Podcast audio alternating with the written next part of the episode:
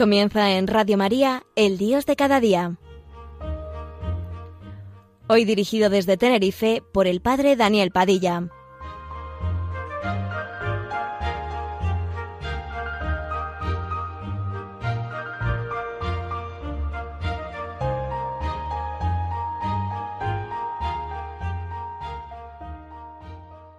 Buenos días amigos.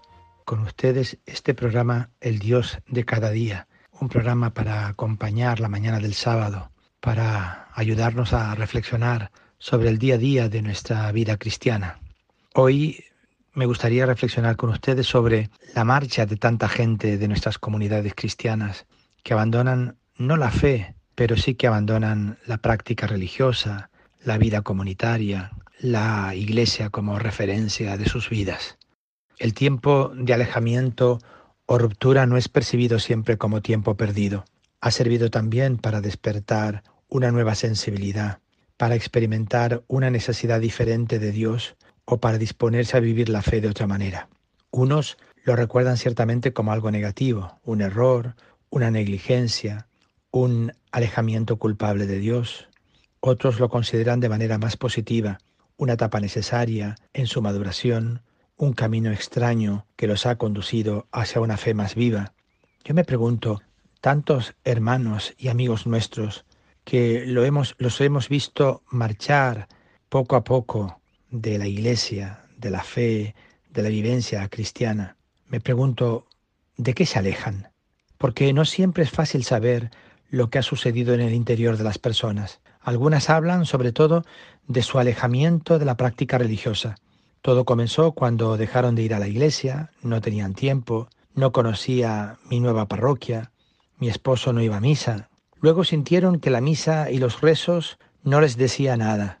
Quedaron algunos tics religiosos, como por ejemplo la Navidad, la Semana Santa, alguna misa de difuntos. Continuaron, sí, asistiendo a esos funerales, sobre todo con alguna presión social, pero han vivido olvidados de toda práctica religiosa. Por lo general, el alejamiento es más profundo.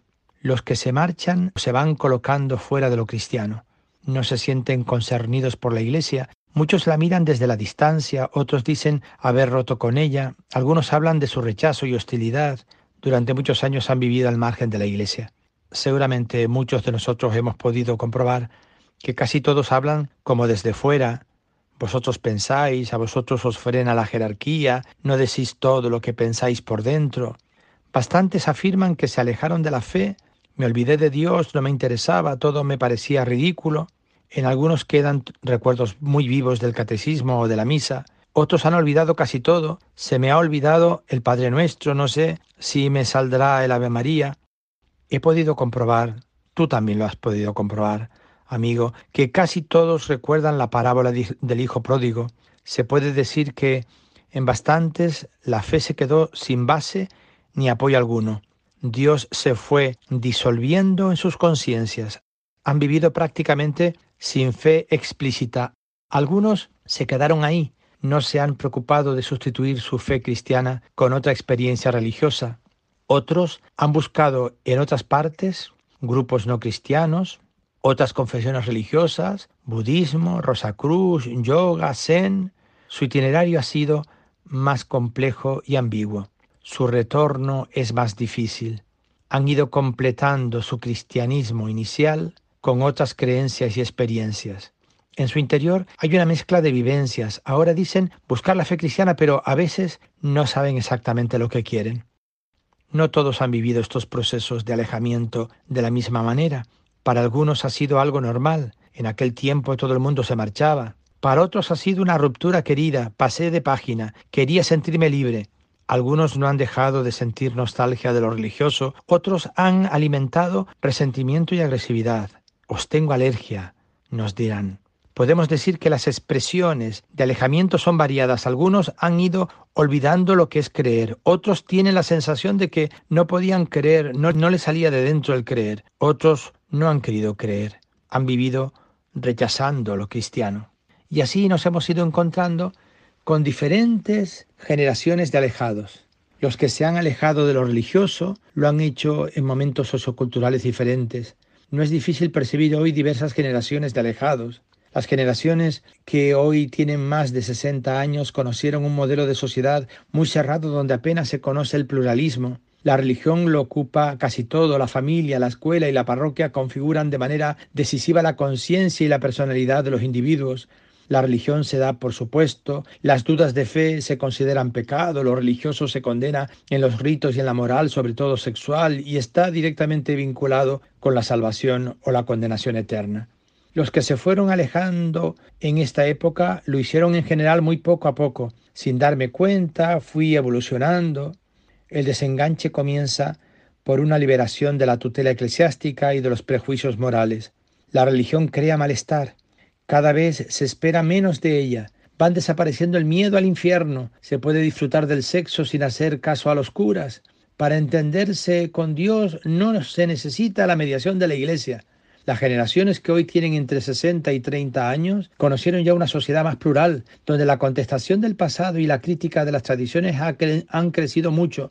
La religión es discutida. Son muchos los que se alejan de la institución eclesiástica hacia una religiosidad más individual, tal vez natural. Se extiende una cultura materialista, se rompen tabúes. La opción religiosa es una de las posibles. Quienes alejan en esta época lo hacen con unos rasgos específicos. Se nota claramente la influencia de la universidad y el impacto de la racionalización. Se habla claramente de posturas agnósticas fundamentadas en argumentos científicos y se perciben actitudes nihilistas.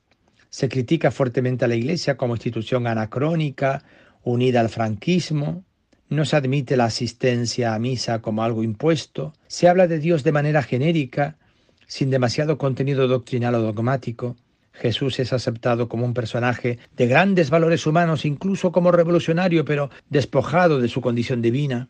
No son muchos los que, perteneciendo a las generaciones jóvenes, menores de 30 años, vuelven a buscar la fe cristiana.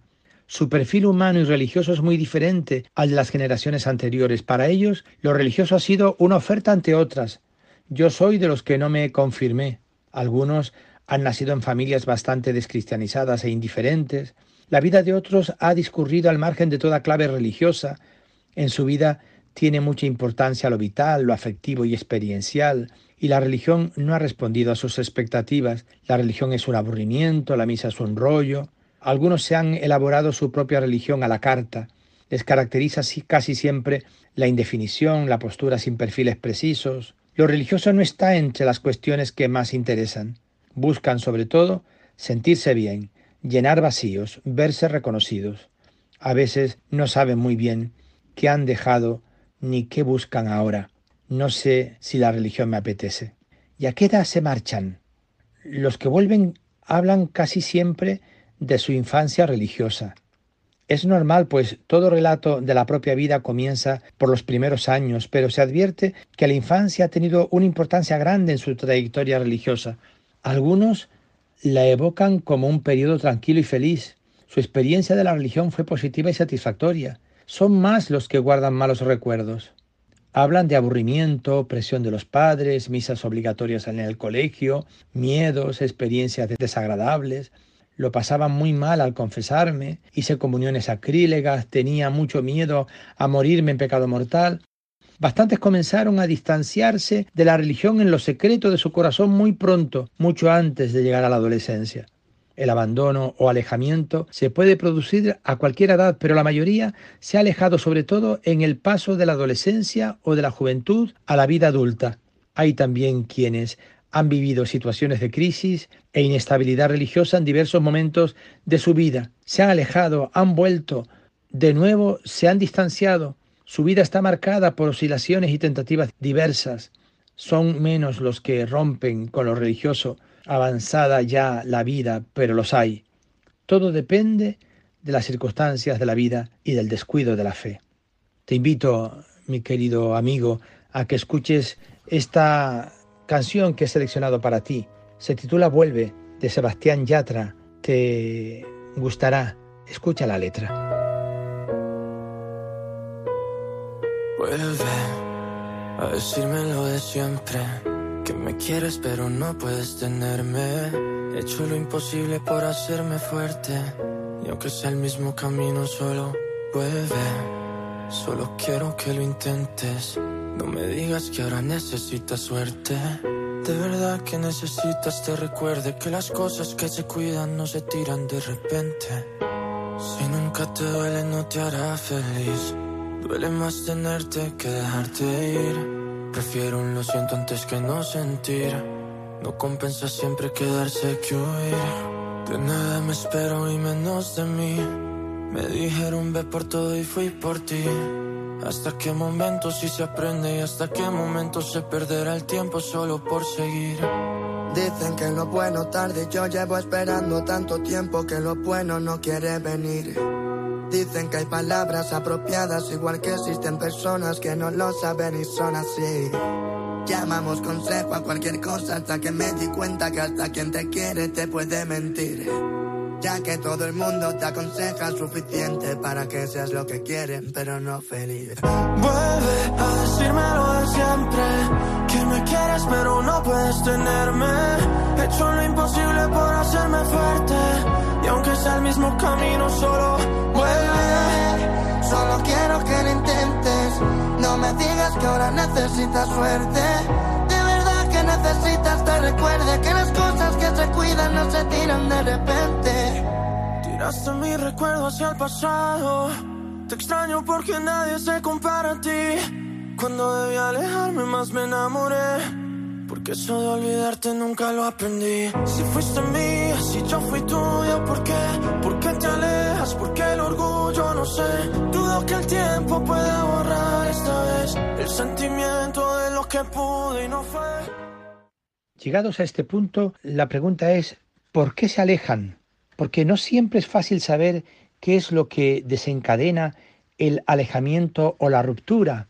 No lo sabe ni la misma persona. A menudo hay factores diversos que convergen en una misma dirección. Los motivos y los itinerarios que siguen son muy variados. A veces hablan de acontecimientos muy concretos. La muerte de un ser querido, murió mi esposa a los pocos años de matrimonio, me rebelé contra Dios y lo dejé todo. Heridas dolorosas, aborté y nadie me ayudó, me sentí muy mal ante Dios. Hechos escandalosos, yo me confesaba con un sacerdote que lo dejó todo y se casó, entonces pensé que todo era una gran mentira. Otras veces no se puede de detectar ningún acontecimiento concreto. La fe se va apagando poco a poco, el sentimiento religioso se bloquea, no sentía nada, no me salía nada de dentro y lo dejé. Sin embargo, escuchando con atención a las personas, se pueden indicar algunos itinerarios que han conducido a no pocos hacia el alejamiento. En primer lugar, el deslizamiento inconsciente hacia la indiferencia. La fe de muchos nunca fue una decisión personal, se decían cristianos porque entonces todos lo eran. Luego se alejaron porque los tiempos parecían pedirlo así.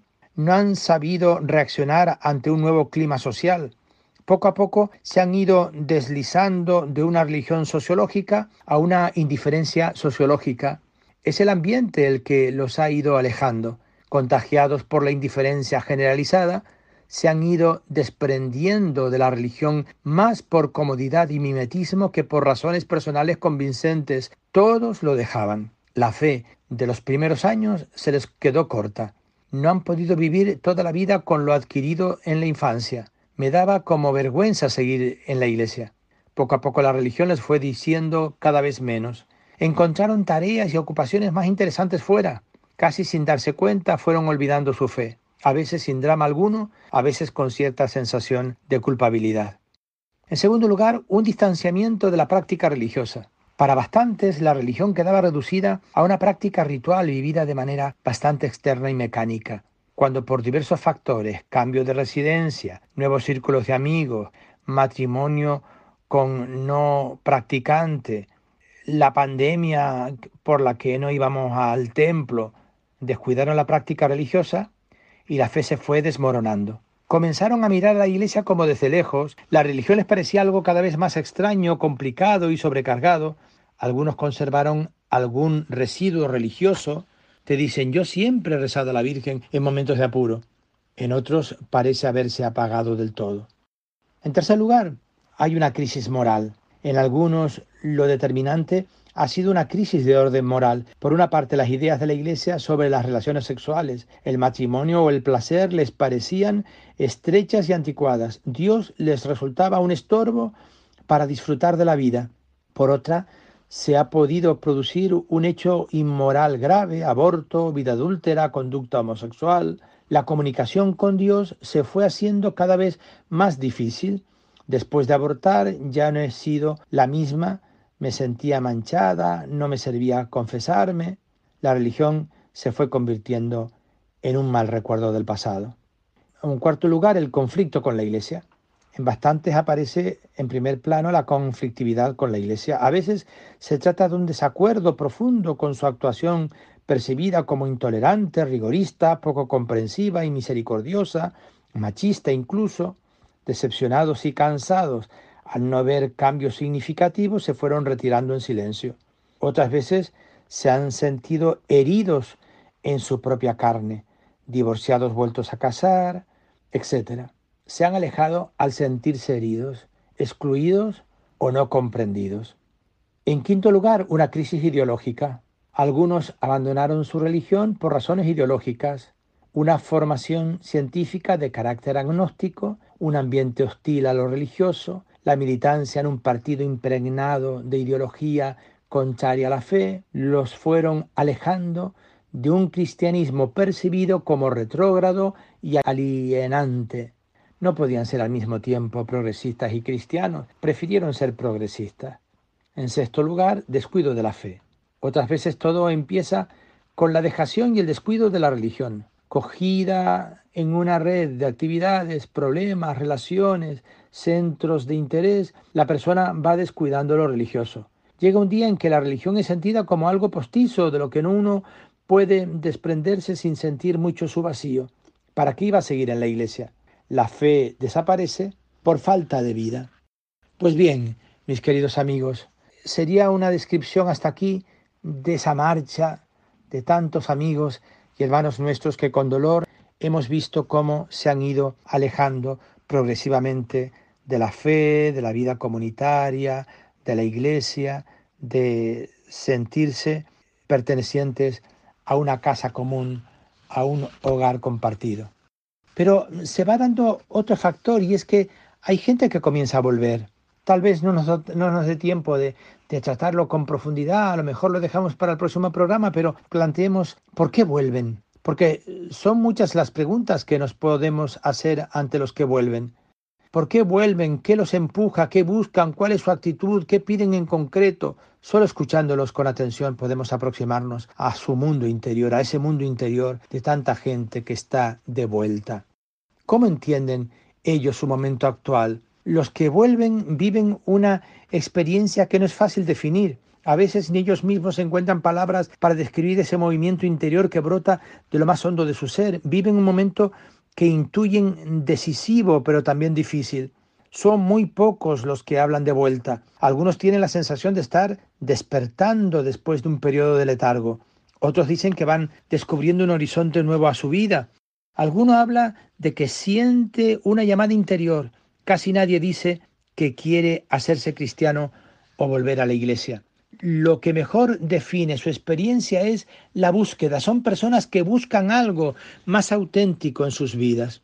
En medio de una sociedad a veces tan frívola y unidimensional, solo de tejas abajo, estos hombres y mujeres son testigos de una búsqueda espiritual. En general, su postura es abierta y confiada. Se ha despertado en ellos un nuevo interés por la fe, desean acertar y están dispuestos a buscar con sinceridad. Algunos han dudado mucho antes de dar el paso y tomar una decisión. Otros parecen más seguros de lo que quieren. Yo en el fondo soy creyente y lo que necesito es conocer mejor la religión. Bastantes se mueven, sobre todo al comienzo, en un mundo de dudas, incertidumbre y hasta confusión. No sé si voy a seguir viniendo, no sé si quiero cambiar, no sé si lo quiero de verdad. Algunos han vivido ya varias tentativas de retorno. Hay quien ha pasado por distintos grupos o se ha acercado al Zen, al yoga o a la meditación trascendental. Otros han intentado el único camino que conocían, la confesión con un sacerdote. Ahora se encuentran de nuevo buscando. Algunos han dado pasos importantes por su cuenta. Lectura de la Biblia, visita a algún monasterio, conversación con alguien de más experiencia religiosa. Por lo general nadie se acerca a la propia parroquia, allí me conocen todos.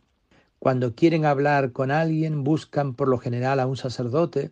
Algunos se han acercado a celebraciones que despiertan en ellos el deseo de Dios, pero van a tener que pasar por muchos obstáculos y por muchas dificultades.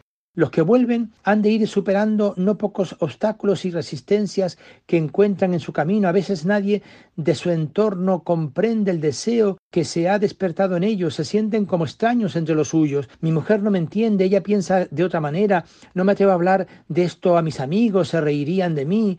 Les resulta difícil encontrar a alguien que los estimule en su búsqueda. Otras veces no saben a dónde acudir, no conocen apenas la iglesia y lo que conocen no les atrae. Algunos han tenido experiencias fallidas, fui a un grupo cristiano, pero aquello no era para mí. No saben a qué puerta llamar, los divorciados se mueven todavía con más desconfianza, algunos no saben si siguen perteneciendo a la iglesia o no. El obstáculo más importante lo constituye casi siempre la resistencia interior ligada al pasado, a la trayectoria seguida en la vida o al propio temperamento. Soy muy inconstante, te dicen. También este deseo se me pasará. A veces todo esto me suena chino. No sé cómo podéis rezar de verdad. Es fácil observar en muchos esa desconfianza grande hacia la Iglesia. Los que vuelven son todo menos ingenuos, no quieren ser recuperados por la Iglesia, no quieren que la institución se meta en su vida privada, matrimonio, sexualidad, desean que se les respete. En general, son celosos de su libertad, quieren pensar y actuar por su cuenta sin ser presionados por nadie. Son ellos quienes desean revisar su pasado y decidir su futuro religioso. Y esto ya nos abre la mente y el corazón para en la iglesia vivir acogidos, vivir acogiendo como un hospital de campaña para recibir a gente herida. Aquí estamos con los brazos abiertos para acoger, para sentir la presencia del hermano que se ha marchado, que vuelve y que nos enriquece. Buenos días amigos.